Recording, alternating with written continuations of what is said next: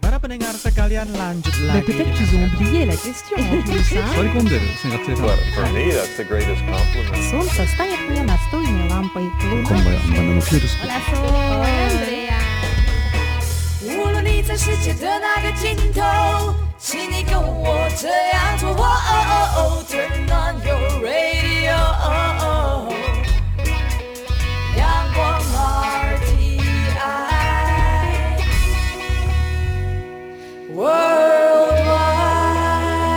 央广联系世界的桥梁。横跨海峡，关注趋势发展；纵观两岸，聚焦热点话题。两岸新闻桥提供台湾与大陆的新闻动态，为资讯的交流互动搭起沟通的桥梁。欢迎收听《两岸新闻桥》。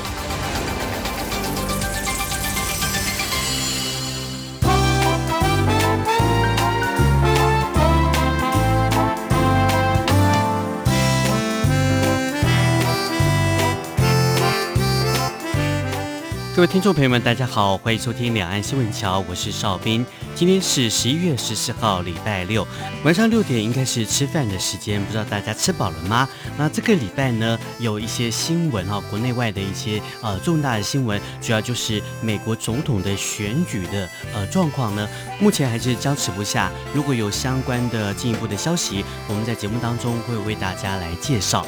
同时也为大家整理一下哈，这礼拜在国内外发生的一些消息。那第二个单元热点聚焦，今天要为大家介绍到的就是从事文化传承工作的赖文英博士，他同时也是国内花鸟工笔画的名家，他将花鸟工笔画结合了文化传承的一些内容，出版了五本绘本。他是在怎样的一个机缘巧合之下会从事这样的一个工作呢？那今天在节目当中就会请他来一一跟大家来说明分享哦。好，那接下来就进行今天的节目内容。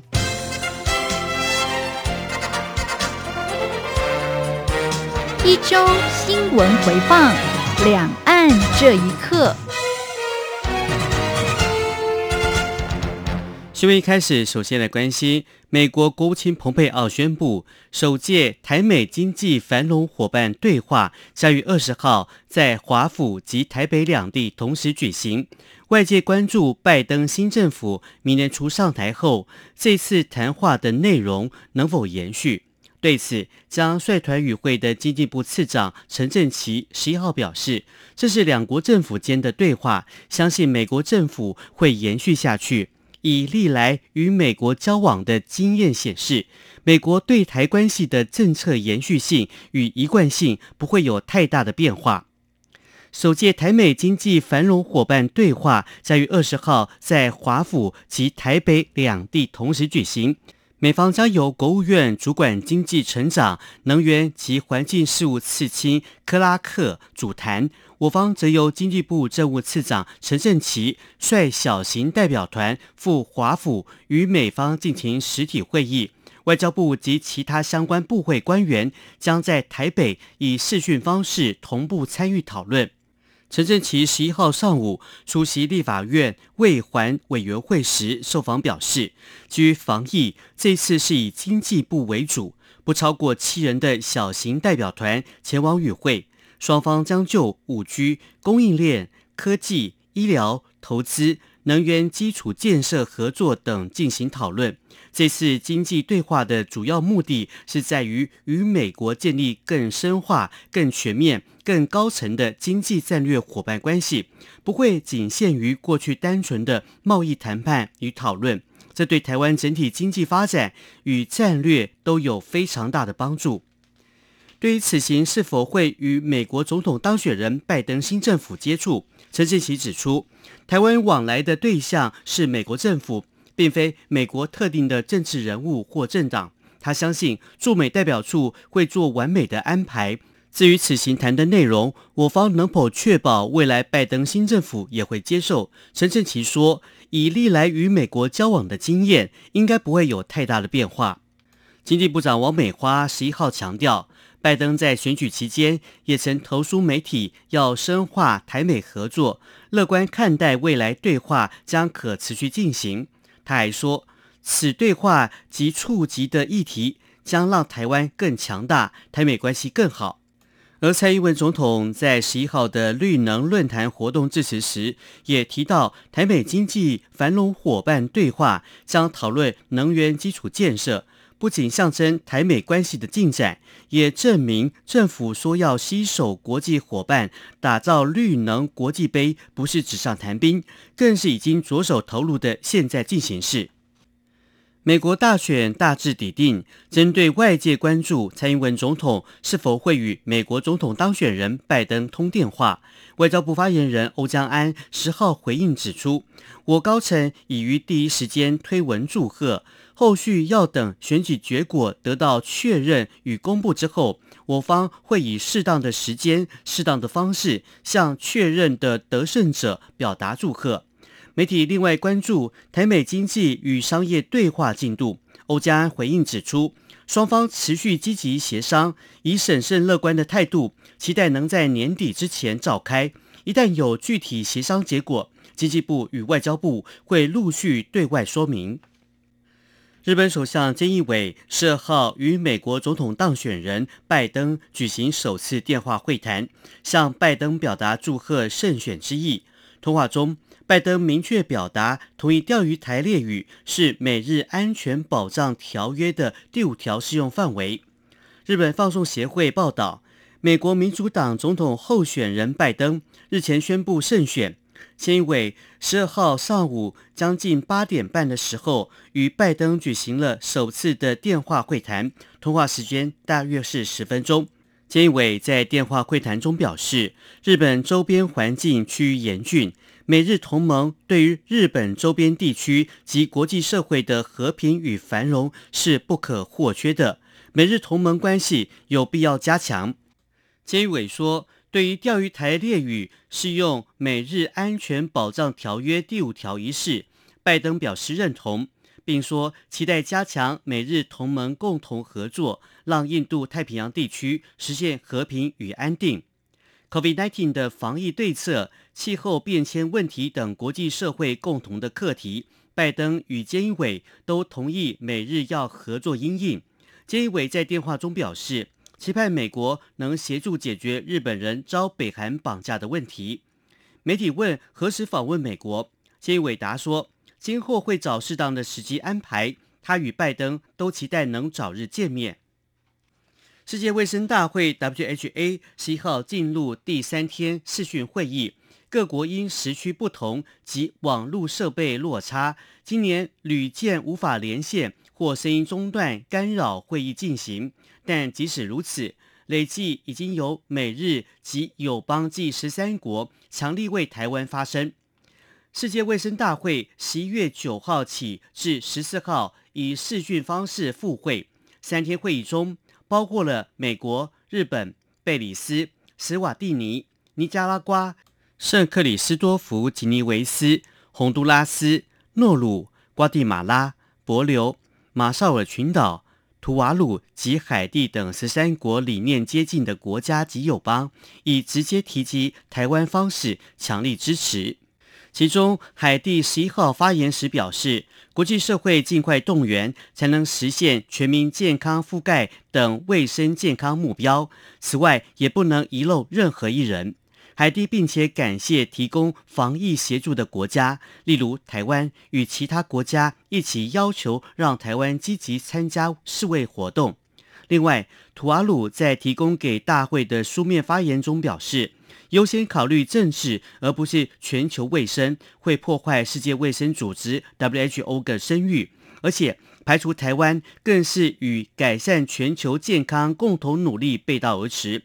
因此，至关重要的是，必须让台湾积极参与国际社会，并且在世卫大会上获得观察员地位。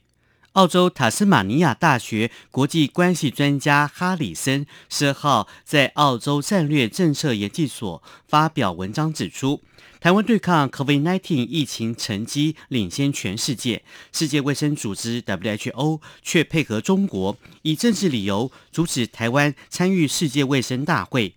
对此，他认为这是有碍全球对抗疫情的做法。哈里森认为，中国为了自身的政治利益，干预世界卫生组织的决策。对国际社会来说，这情况所反映出来的问题是，台湾被排除在国际组织之外，对全球安定和稳定带来不利的因素。今年的亚太经济合作会议领袖高峰会定于十一月二十号在马来西亚举行，但因为疫情影响，今年改采视讯方式进行。蔡英文总统十号上午亲自召开记者会。宣布再度邀请台积电创办人张忠谋代表出席，这是张忠谋第四次担任 APEC 领袖代表，前三次分别是二零零六年代表前总统陈水扁参与越南的 APEC 峰会，以及二零一八年、二零一九年接受蔡英文总统邀请担任巴布亚纽几内亚 APEC 及智利 APEC 之后取消举办的领袖代表，总统在记者会中表示，张忠谋过去代表出席 APEC 经济领袖会议，对于促进台湾与其他伙伴国家的合作成果丰硕，此刻再度出任，不但是最适当的选择，也别具意义。蔡总统并表示，此行并交付了两项任务。除了要向 APEC 会员传达台湾愿意继续贡献公卫专业、医疗能量及防卫经验，以强化亚太及全球的防疫工作之外，也希望加强台湾与各国的连结，巩固台湾在全球供应链的关键地位。总统指出，面对全球供应链重组的时刻，台湾要能拓展供应链上中下游的国际链接。并且透过贡献高科技产业实力，共同促成亚太地区的优质成长。同时，也要持续争取和各国签署双边及多边经贸合作协定，深化台湾在 APEC 的参与，并且协助台湾企业进行多元的全球布局。透过和重要伙伴国家的合作，彼此结合不同的优势，共创双赢。而张忠谋指出，这次的主题是如何控制疫情，如何在疫情下还能发展经济，以及对疫情后，也就是二零二零年后的展望。而台湾除了疫情控制得非常好，在疫情中也充分利用了数位科技。他认为，台湾有充分的实力与经验，能够对 APEC 有很大的贡献，也能够为台湾迎来支持。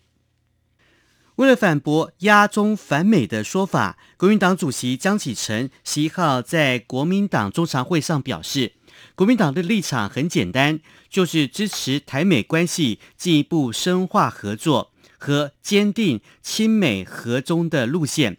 江启臣表示，民进党为了替押宝说灭火，就污指国民党压中反美，根本是重复自己过去恶劣的抹红行径。应该予以谴责。媒体报道指出，民主党的拜登将取代现任总统川普入主白宫，而国民党推动反莱猪进口，代表国民党压中反美的路线已经确定。对此，国民党主席江启臣在国民党中常会再次反驳报道内容。他指出，国民党对美国总统大选的路线很简单，那就是支持台美关系进一步深化合作和坚定亲美和中的路线。商务人士来台防疫措施放宽，经济部长王美花十号晚间出席颁奖典礼时透露。中央流行疫情指挥中心已同意首例经济泡泡专案，要开放美国电子大厂来台考察投资环境。根据了解，这一团商务客来台将停留三天，无需隔离，在台期间动线单纯，见面人员名单也已全数提报，经济部将全程陪同，确保防疫到位。而对于经济泡泡将启动，行政院长苏贞昌十一号上午受访时表示，包括外交、经贸等领域，仍然有必要与跨国互动。政府会在保护国人健康的前提之下，就专业提出各方面的做法，希望能在安全的环境及控制中，与国际人士进行必要的往来，增加互动。而对此，疫情指挥中心指挥官卫福部长陈时中十一号受访时表示，指挥中心跟经济部讨论过很多。目前对于经济泡泡的处理方式是由主管单位审核必要性，指挥中心会审查防疫计划，并且协助防疫。而对于是否会强化路径管控的措施，陈时中表示，可能会根据来台天数的不同，订定不同的裁检规定。此外，媒体询问新加坡也想与台湾建立经济泡泡，陈时中说，当然欢迎，但主要还是要看防疫计划是否能确实做到动线分流。美国总统大选结果牵动美中关系。陆委会主委陈明通九号在立法院内政委员会表示，拜登就任后仍然会维护美国的权益，掌握国际秩序及亚太区域和平，也相信他会强化台美关系。至于两岸关系，陈明通认为，中共对台政策不会受到美国大选结果的影响，仍然会持续施压台湾，并且加大操作其复合式统战的相关作为。陆委会主委陈明通在立法院内政委员会表示，美中长期的竞争态势不会改变，双方冲突局势将会暂时趋缓。但从国际权力结构层面来看，美国对中国的政策战术或许有些改变，但战略不会改变。陈明通指出，拜登未来仍然会继续维护美国的利益，掌握国际秩序，掌握亚太区域的和平。陈明通认为，从拜登过去的发言及对台湾支持立场，我们可以信任他会继续强化台美关系。接着来关心香港方面消息，港府十一号宣布，根据中国全国人民代表大会常务委员会的决定，即时取消泛民主派杨岳桥、郭荣坚、郭家麒、梁继昌的议员资格，对失去席次。杨岳桥等人向媒体说，他们只会感到光荣，因为他们是为了争取民主而失去了议席，不会为此后悔。民主派会议召集人胡志伟则形容，人大常委会做出的决定是荒谬的做法，代表北京中央政府已经放弃一国两制和基本法。他批评特首林郑月娥主动要求中央破坏三权分立的制衡能力，等同宣布香港一国两制今日已是正式死亡。针对中共全国人大常委会通过关于香港立法会议员资格问题的决定，并撤销四名立法会议员的资格，陆委会今天回应表示，此举凸显了相关方面。积极的罔顾民意，假借国安之名，任意宰制香港立法会。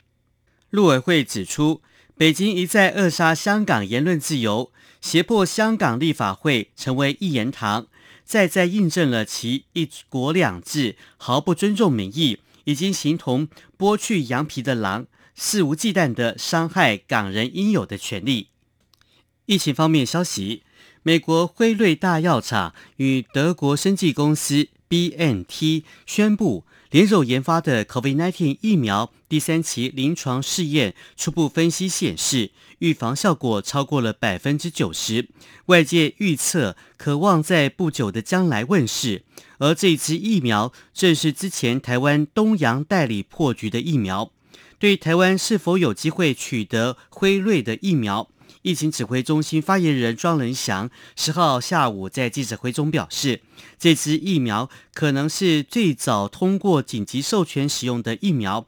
台湾有参与疫苗全球取得机制，目前 COVID 有提供几支候选的疫苗，其中也包括了成功率非常高的 BNT。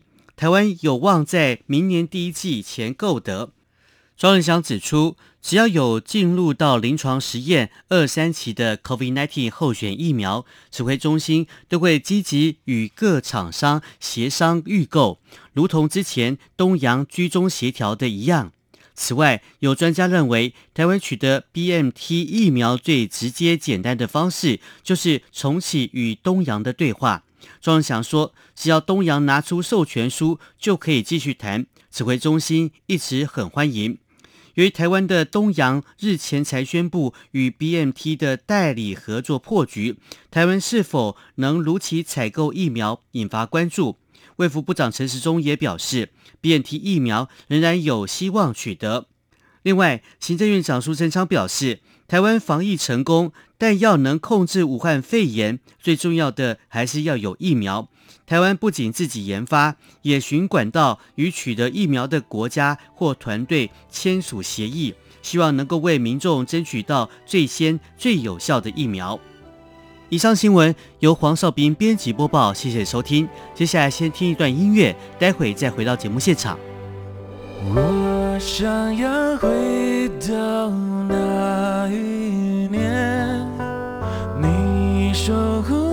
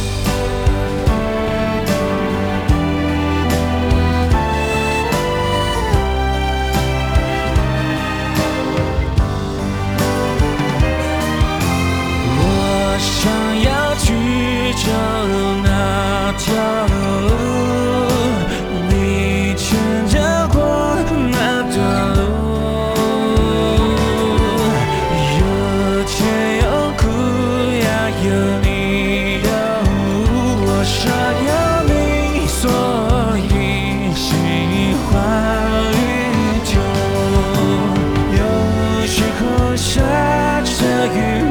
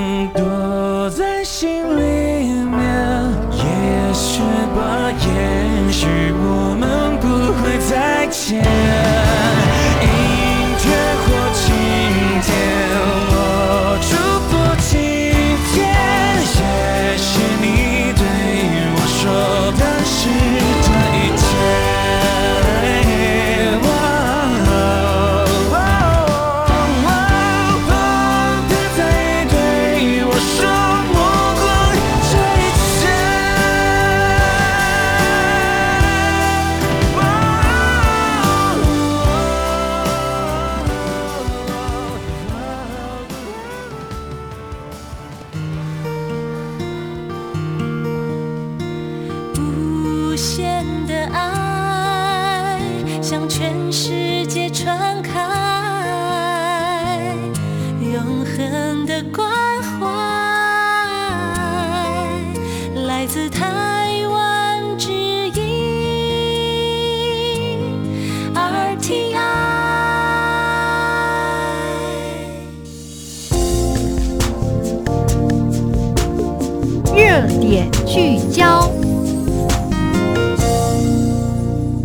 天外歌曲，再度回到节目的现场。今天的热点聚焦要为大家介绍一位老师。呃，这位老师啊，其实我是在一个偶然的机会当中哈，就遇见了一个同业。那同业就跟我介绍这位老师，他说非常非常的厉害啊。怎么说厉害呢？就是他出了很多本的绘本。这个绘本呢，跟这个语言方面哈是有一些相关的。因为呃，我是客家人嘛，所以那。这位朋友介绍的这位老师呢，他做的就是呃客语的呃相关的像民间文学故事选，他把它用绘本的方式来做发行。那这个这个部分啊，就让我觉得很有兴趣，所以今天就特别邀请到这位老师赖文英老师来到现场。文英老师你好，呃，大家好，大家好，我是赖文英。哎，呃，老师，你是客家人哈？对呀、啊，对俺们哈嘎你，我也是客家人呐、啊。所以，当我拿到这本绘本的时候，我就觉得哎，蛮特别的，所以就想说，趁这个机会来跟大家做一个介绍。对，老师啊，我听说哦，您不是原本就是呃在做这相关的，你不是学艺术方面的，那您之前是学什么东西的？呃，大学我学的是图书馆学系。啊哈，对。那大学毕业后，其实是在图书馆工作的哦。但是我绘画这个绘画的接触，因为我主要学的是工笔绘画，嗯，而且擅长的是花鸟工笔啊那。那个是在大学的时候我自己另外去学的。哦，另外去学的，的花鸟工笔，呃，可以你大概跟大家描述一下吗？因为可能有些大陆的朋友，他对于这所谓的花鸟工笔，他没有太明确的一个方向，可以跟大家形容一下这花鸟工笔到底是怎么样的一个一个艺术的呈现方式吗？好，一般我们讲国画，嗯，国画就分花鸟画跟山水画为主，嗯，那嗯那还有分呃写墨写意的跟工笔的，嗯，那我是属于工笔，又是属于花鸟。那基本上我们用的纸张都是很薄的宣纸，哦，或是用布的那种卷，哎嘿，所以那个都是要特殊的纸纸纸张，哎嘿，才可以去作画。然后用的颜料也是要国画专用的那个颜料颜色，嗯哼哼哼。那用的笔我一次用可能就是大概要十支。排排站这样子，哦，因为大的小的要画线的，好，所以那个就很复杂的一些一些家伙 要用到，嗯，所以就是那些工具啊，就是要非常非常的一大套，这样子才能够把这个呃花鸟的工笔画得画好。是，啊，所以您说的这个绘本的部分哈，就是以前就应该算是你的兴趣吧？你兴趣对这个花鸟工笔哦有兴趣，所以你学习的一些东西，然后。怎么会跟你呃这个图书馆的工作又做结合？哦，这个这个部分有一些转折吧？其实我图书馆工作并没有跟他结合，就是因为那时候兴趣是在大学的时候就边念书边在外跟老师学习画画画，嗯嗯，然后包括呃去写生、去观察花、去观察鸟。好去做写生，嗯哼，那就所以跟图书馆其实是没有什么关系。但是我在大学那个时候跟一直到毕业都一直有在画，所以其实画了蛮长的一段时间，嗯哼，包含创作。那时候还在国内外有做展出联展。好几次的联展，嗯，包括海峡两岸工笔名家展，还有呃，也得到呃，也参加过那个日本的绘画比赛，也有得奖过。哇，哦，原来今天我访问到一位大师，我都还不太清楚。好，那今既然是这样子哦，那呃，我其实我有一个比较。比较想要了解的就是哦，其实我们人生有很多的转折点，像刚光是听老师讲的那些经历啊，诶，大家应该觉得说，这位老师啊，他可能是从小学艺术的，但是其实也不是哈、你是学了这个呃图书馆的相关的一些科系，然后工作的呃工作部分也是在做图书馆相关的工作，但是啊。你后来从事的这些部分，像绘本啦、还有跟个语言呢来做客家语言的结合，所以表示这些东西是从你小时候就开始酝酿的一些呃一些兴趣啊，或是你觉得这对你来说这是你人生的一个根本，所以你事后才把它结合起来，是不是这样子呢？呃，应该也算啊，因为我那时候。嗯毕业工作后好几年，嗯，那时候学那个台湾才开始有所谓的客家方面的那些研究所啊哈，对，所以我就辞掉工作去念客家方面的研究所。嗯嗯嗯。好，所以我走的路就是客语研究。哎嘿，那客语研究说实在，因为做研究的人就很很比较忙，比较没空，又要写论文又要干嘛的，就比较没有空，所以就把画画这件事情搁下来很久。啊、那搁下来很久之后，我就想说，其实我对画画还是很有兴趣。嗯哼，那想说。因为我就突然一个灵感，就说能不能把我的客家语言这部分跟绘画结合？嗯，那我就想说来创作绘本好了啊。因为我客语研究的话，那基本上跟我也会写客家语言嘛。嗯哼，然后。包括要对客家文化的了解，所以我就想说把这些做一个结合。啊、所以你说跟我小时候有没有关系？我小时候就是生长在客家文化的环境啊，所以那些环境可能慢慢就引引着我去，哎，有客家方面的研究所，那我就再进修这样子，嗯哼，再去做结合兴趣的结合。好好，所以所以老师您是哪边的客家人呢？其实台湾哈有很多的地方都有客家的呃足迹，像在。在桃竹苗地区，然后还有像呃南南部地区啊，什么六堆地区啊，就是高雄跟屏东地区，其实都会很多客家人。但是哦，其实客家人一旦到了工作的时候，进入了大都会之后呢，我们通常都隐形了。有很多的状况都是这样子，像包括我。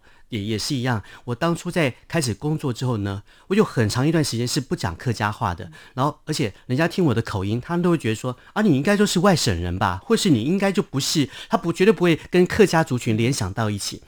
一直一直到了我后来在有一个机缘巧合，刚好在中央广播电台要招考这个播音员的时候，我想说，哎，我是客家人哎，那我来去考看看好了。就就在这个考试的过程当中，我就考上了客语的新闻播报员。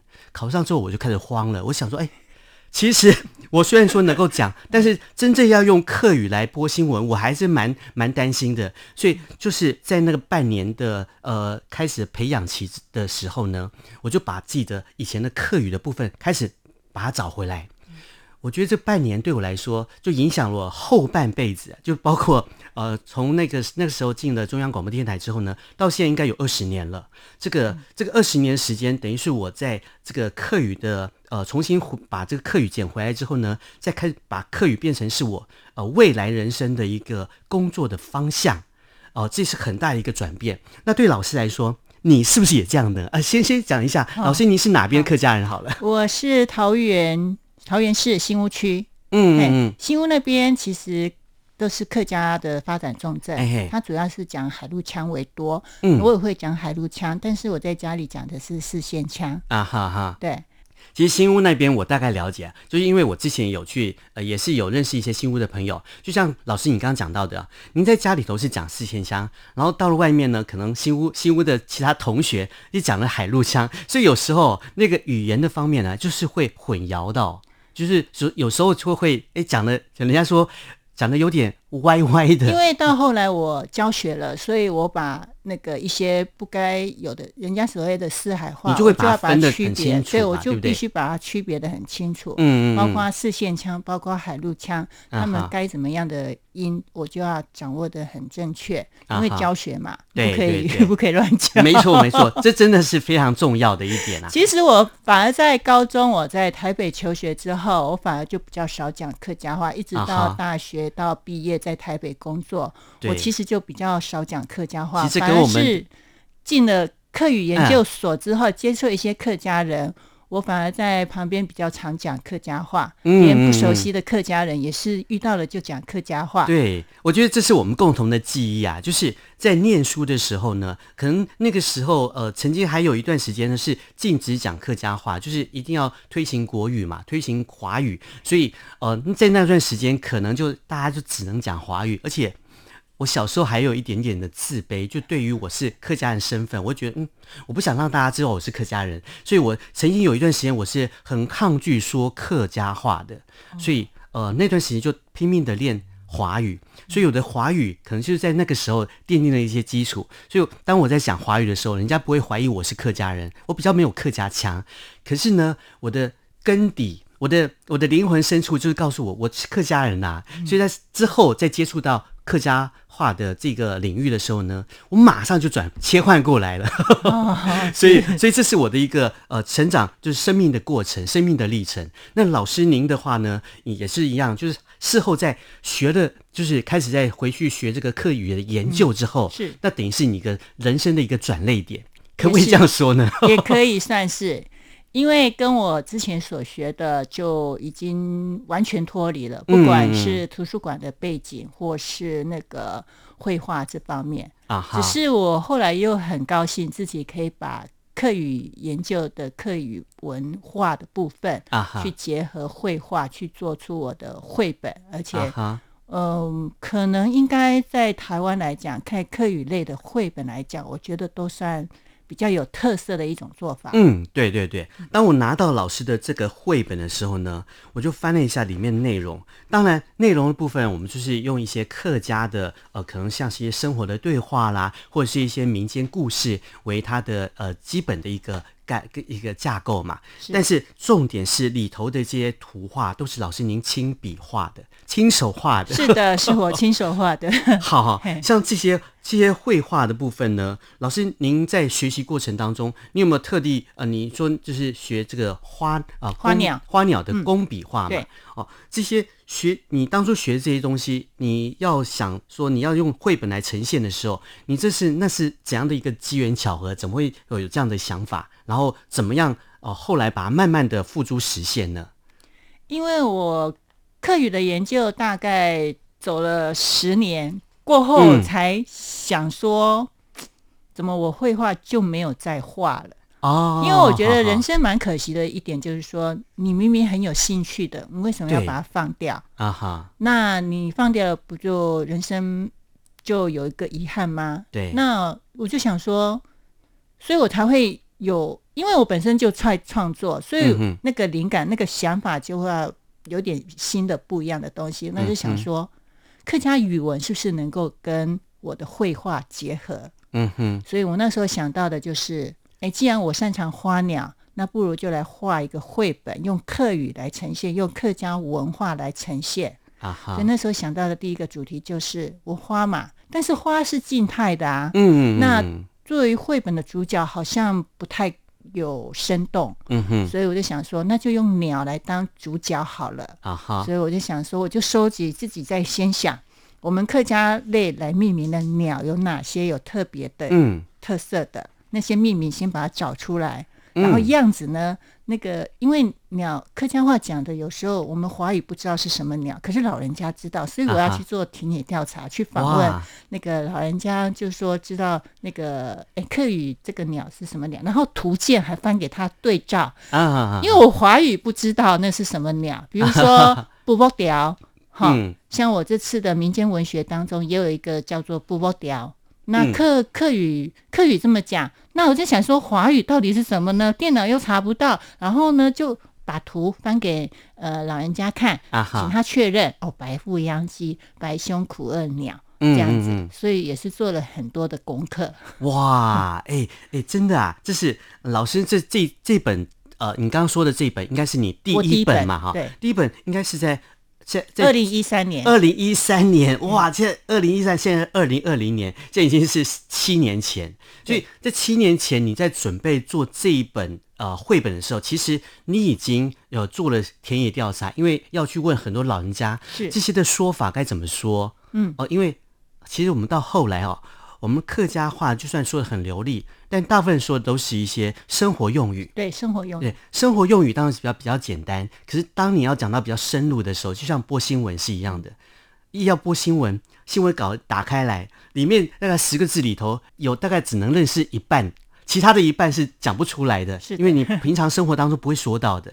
所以像这种东西，当你要把它用一个文字，或是用一个呃用教育的角度来呈现的时候，你就必须做很多。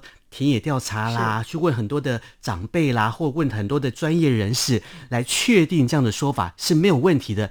因为我们要做一个教育者的一个角度嘛，是，所以一定要呈现最正确的资料。所以你那时候做这样相关这样子的呃田野调查这样的研究，你做了大概多少时间？准备了多久的时间才呈现这样第一本的绘本呢？我也忘记我到底准备多少年了哈，因为嗯。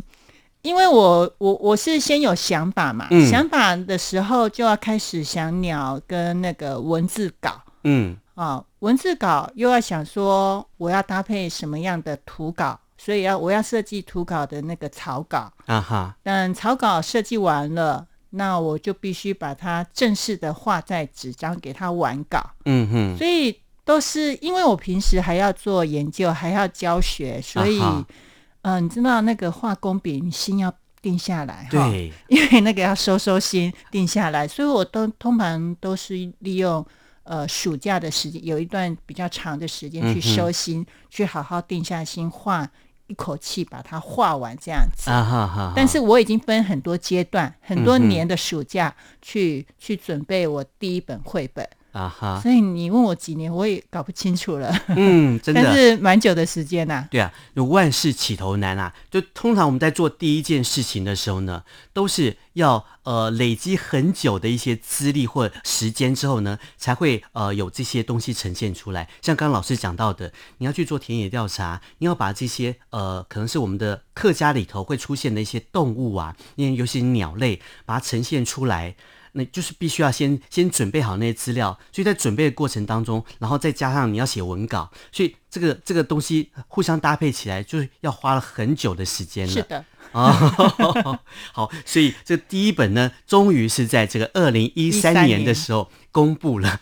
是是 是，哇，这第一本一定是最辛苦、最而且要花最多时间的。那之后，所以你到现在。你已经出了大概是第五本，第五本了嘛？是的，哇，就就只要出了第一本之后呢，后面就慢慢就比较，因为有经验之后，就准备起来会比较简单，是不是？呃，好像是，但是我的第一本跟我第二本又差了四年，啊、我二零一七年才出版我的第二本啊，对，哇，因为那时候第二本。因为第一本出了之后，其实就好像脑袋放空了一样，因为就好不容易呃生了一个小孩子，好辛苦啊，所以要把自己休息一下。啊休息一下那，想说，因为我自己虽然我擅长的是花鸟，但是我最喜欢的画的花还是荷花，嗯，因为我觉得荷花画荷花是一件很有挑战性的，嗯，所以我第二本绘本就是《荷塘生趣》，荷塘神七，啊，荷塘神七，就是一个很。很很奇妙的池池塘呐、啊，那因为我生长的背景其实跟池塘也很有关系，因为你知道吗？桃园是有千塘，以前有千塘之乡，千塘之乡的封号。嗯、那池塘的一个生长环境，再加上新屋莲花，每一年都、嗯、夏天都会有莲花季，莲花季对。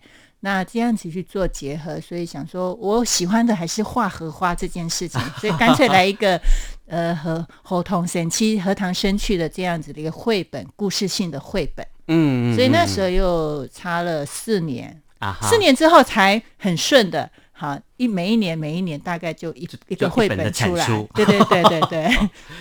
哦，哇，这样讲到这个桃园哈、哦，桃园其实我有一个共同的记忆啦，因为我曾经在念专科的时候是在呃这个中立地区，所以呢中立也就在哎中立跟新屋好像差不多吧哈，在附近嘛，对对对。所以我那时候也大概呃知道啊，就是在桃园地区有很多的荷花，有很多的池塘，然后呢就是呃跟你生活。在互相结合的时候啊，就比较容易会有一些记忆点哦。所以我对呃，这这个你刚刚老师讲到这个荷花，其实也是我很喜欢的一种一种植物啊，一种花类的哦。我到我到现在其实每一年都每一年夏天都会去荷花园去拍摄荷花，嗯、去看荷花啊哈。嘿，我还是有这样的习惯，还是有这样的习惯。只是说，只是说，呃，反正资料就先。准备在那里，你要用的时候，你随时就有资料。哦，那我就可能比较嗯，比较 比较没有比较粗俗一点，我就是喜欢吃莲子。好，但是讲到这些呃一连串的这五五本的绘本哦，那老师您创作到现在，你你觉得这些创作对你个人的呃人生的影响，或者是对你人生的未来，你有没有什么计划，或者是你有没有什么？呃，对未来自己的期许呢？有没有？讲未来的期许，不太去设想那么久远的事情啊。哈，因为我是想说，我们目前课语类的绘本，嗯、说实在比较少人在创作。嗯，嗯那由公家单位或是机关单位委托出版的，大概也是以客家文化，不见得是以课语为主轴的。啊、那我就想说。我要做一点有特色。嗯哼，因为你既然要玩创作嘛，就做点有特色的啊。所以我客家语言，包括可能有客家文化结合这种工笔绘画的画风。嗯这在台湾可能是我第一个人去走这样的方面的创作，所以我是希望说客语绘本能够带出来，让大家来，呃，想要创作的人可以继续往这方面创作，嗯、让客语的能那个能见度，啊、客语的绘本，客家文化的能见度可以提升，嗯、去做好客语推广或是客家文化推广这方面的工作。嗯我们今天邀请到的就是赖文英老师来到我们的节目的现场哦。赖文英老师他有很多的一些出版品跟著作，像我们今天有讲到的是绘本的部分。那老师啊，您还有哪一些其他的一些相关的著作，或是相关的一些出版品吗？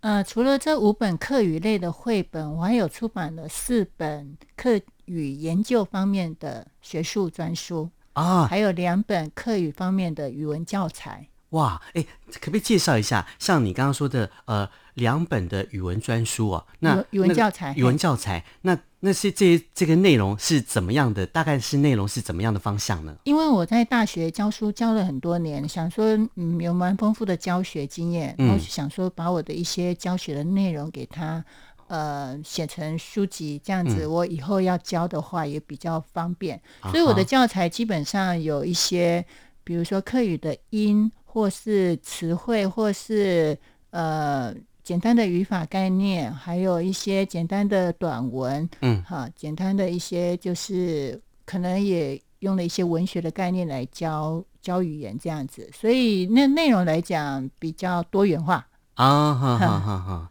好像这样的一个东西哦，就是在我们的教学的时候是可以来使用的。是的，那就我知道哈，就是。呃，客家来说，我们的语言的教材其实比较比较缺乏一点，尤其刚开始的时候。像我那时候，呃，刚考过这个这个乡土语言教师的这个资格的时候，我最大的一个困扰就是我要拿什么去教学生呢？所以，就后来我就一直没有投入教学这一块。呃，只有就是零星的，就是一些呃比较呃高阶的一些呃这个教教学的时候会找我去啦。就是像小朋友的部分，我就没有接，因为我觉得我没有教材，我不知道该怎么去教学。所以，像老师您出的这个，我们可以在平常日日常的一些呃教学，像小朋友教学，我们可以拿来使用吗？像这个东西，呃，看老师怎么教。老师会教的话，嗯、有些东西拿来教小朋友也是可以的。虽然我的书设计来讲，主要是针对大学生来用的。大学生，对对对。啊哈哈。但是我另外的四本的学术专书来讲，因为它比较是属于研究型、学术型，啊、那除非是对课语研究有兴趣的，可能才会去看那四本书吧。我在想。哦，所以老师的范畴其实也还蛮广的，哦。从绘本是针对小朋友，然后到那个语。言的专书啊，或者是呃，就是诶那个语言的研究的像这相关的书籍，就针对大学生啊，或者是比较高阶的做研究的这个方面是会使用到的。好，那我们刚刚也介绍了呃有五本的绘本了嘛哈，然后还有这个这总共四本再加两本，总共有六本的作品。哇，老师你的作品真是呃蛮蛮多的。谢 谢谢谢。好，那我们现在就来拉回到我们的绘本好了。呃，其实哦这样讲起来，其实范畴还蛮。大的、哦，是。不过我有个想法，就是哦，老师您呃，在在做这些绘本啊、呃、的工作哈、哦，或者是你出了这些绘本之后，你有没有跟那个大陆方面来做一些结合，或者是有没有做这些交流？大陆方面呃，在我知道在大陆有很多地区也有客家人嘛，那他们也有一些客家的一些相关的呃，像是出版品啊，或者是他们的语言啊，嗯、或者是他们演出的一些作品啊，那。台湾跟大陆呃相隔有一段时间，所以像一些我们的传统的说法，就针对像您看第一本绘本里头的鸟类的一些说法，其实，在大陆地区就会有一些不一样的说法。嗯、我不知道你有没有曾曾经跟大陆在做一些呃文化方面的交流，有没有这样的经验可以跟大家分享一下吗？呃。很抱歉，比较没有跟大陆那边 做一个交流。一来是呃管道这方面的管道，我也不确定是要怎么去进行。不过，因为我们做客语调查、客家语言调查的，有时候会到大陆去做一些。也是田野调查，嗯嗯，那田野调查其实如果有相关的，比如说鸟类的讲法，其实也是可以做一些采集，嗯、去了解他们那边的讲法是怎么样，文化背景是怎么样，应该是可以去做这个工作啦。嗯嗯，只是最近疫情大概也没办法了。对 对啊对啊，就这半年来说哈，就是因为受到疫情的影响啊，其实台湾跟大陆的呃文化的交流层面啊，啊、呃，等于是说说是中断了啊、呃，很长一段时间了、嗯、啊。当然啦，我们期待呃之后有机会，我们也可以去跟大陆方面来做一些文化的交流，尤其在这个呃语言呐、啊，或者是甚至在绘本这方面。呃，大陆那边的状况，其实我没有说太了解，但是我知道他们常态会有一些呃，像语言的演出啦，或者是语言的一些呃资料的一些采集啊，或者他们，我觉得他们。对，做的也是也像也是蛮蛮严谨的，是也是有做的蛮多的像相关这方面的一些研究。像我记记得像黄子瑶老师，他们常常就是几乎以前是每年都会去，呃，因为我跟黄子瑶老师也合作了一段时间，他常常就是每年都会去那边去做一些文化交流的一些工作。那我我觉得这是一个可以在未来我们可以推展的一个方向啊，尤其哦，呃，我们就以客家的角度来出发，其实。两岸之间，甚至说海外的客家人啊，我们都是像一个大整体是一样的。我们可以把它做一个互相的呃、嗯、交流跟文化的沟通，然后让我们这客家的呃向心力能够更凝聚。是的，我我觉得这是一个蛮蛮值得去推展的一个方向哦。对啊，现在其实我也因为我在做客语绘本创作了，我我也很好奇说，大陆那边的那个绘本方面的创作，不知道是。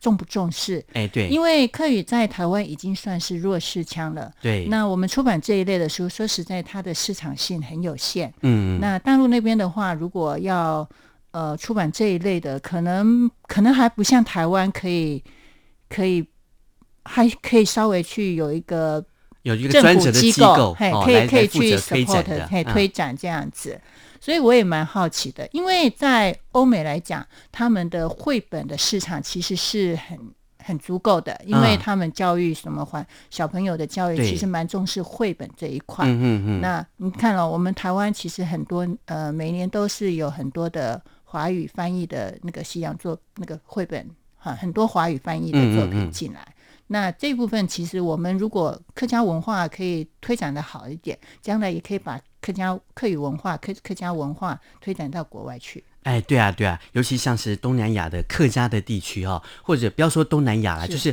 在全球的客家人有有聚集的地区，当你的小朋友要学习客家话的时候，绘本就是一个很好的一个教材了哈、哦。是，呃，尤其像绘本有图案，然后有语言，然后。有文字，然后还有拼音，我觉得这是这是一个重点。像老师您出的这些呃绘本哦，都是结合了客语、英语跟华语这三种的对照，那这小朋友都可以透透过看了图，然后看了这个英语的呃英文的一个配那个对对对这个发音哦，可以搭配发音来来练习说客家话。我觉得这是一个很好的方式，对不对？是的。所以老师您一直也是就是用这样的方式来呈现你的绘本吗？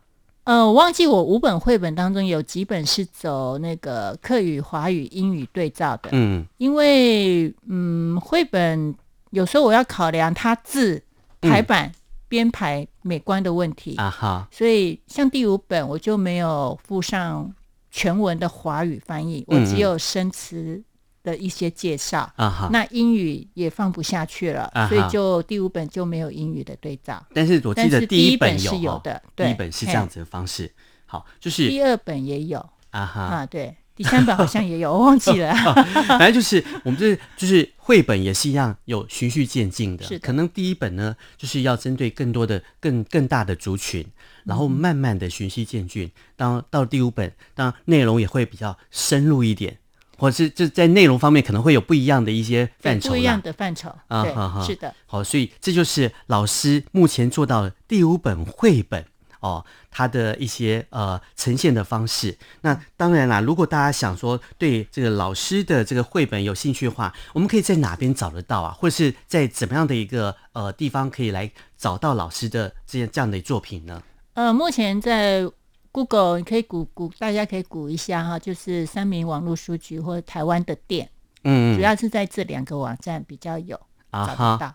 好的，好的，好。如果大家对老师啊赖文英老师他出的这个绘本有兴趣的话，也可以上网去 Google 相关的资料，然后就可以看到老师的一些作品在哪边发行。然后呢，呃，老师的作品的特色，我们刚刚已经讲了很多了，就是用呃工笔的花鸟画。来结合了这客语的一些呃发音啊、文字啊、故事啊，来呈现给大家很不一样的一些客家教学的内容哦，让小朋友来学习的内容。也希望哦，大家可以来一起来了解一下，哎，客家话到底有多优美，然后客家的故事有多好听。谢谢大家。好，今天真的很高兴能够邀请到赖文英老师来到我们的节目现场，跟大家做这么好的分享。谢谢老师。好，按次 C，谢谢。好，看时间，今天的节目就为大家进行到这里了。我是邵兵，希望下礼拜六同一时间我们空中再会，拜拜。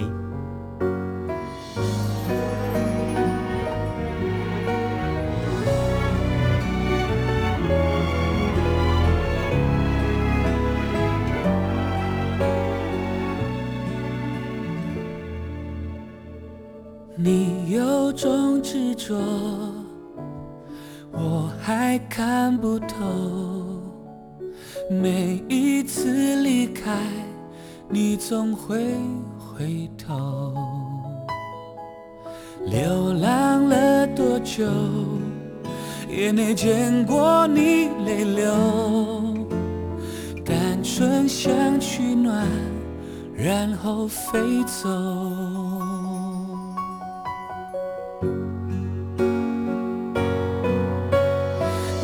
苦衷，你有借口，你有权利不让我触碰。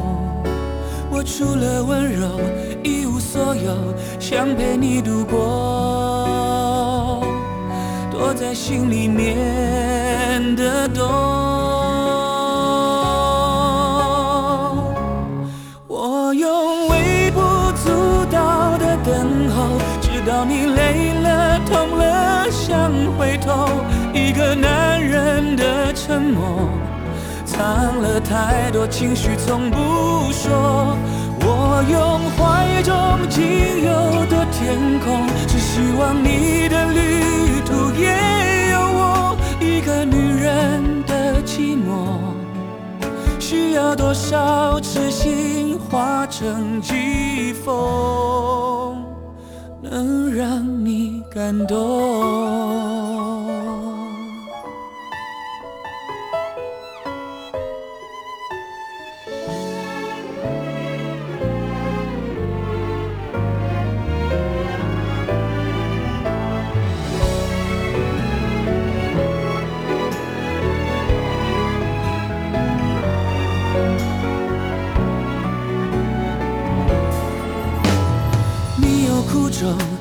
有借口，你要权利不让我触碰。我除了温柔一无所有，想陪你度过，躲在心里面的洞。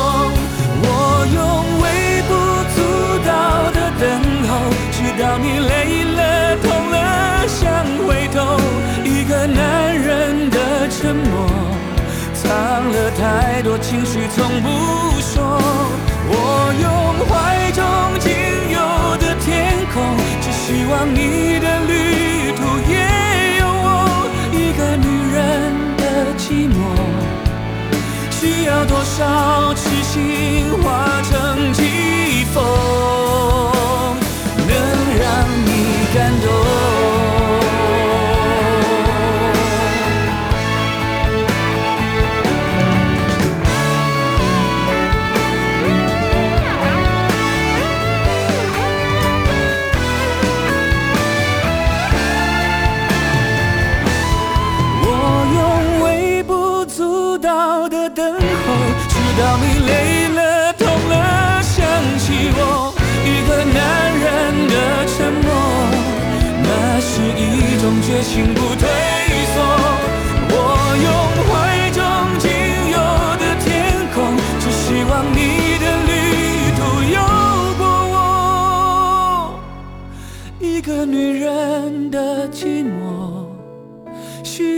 少痴心化成疾风，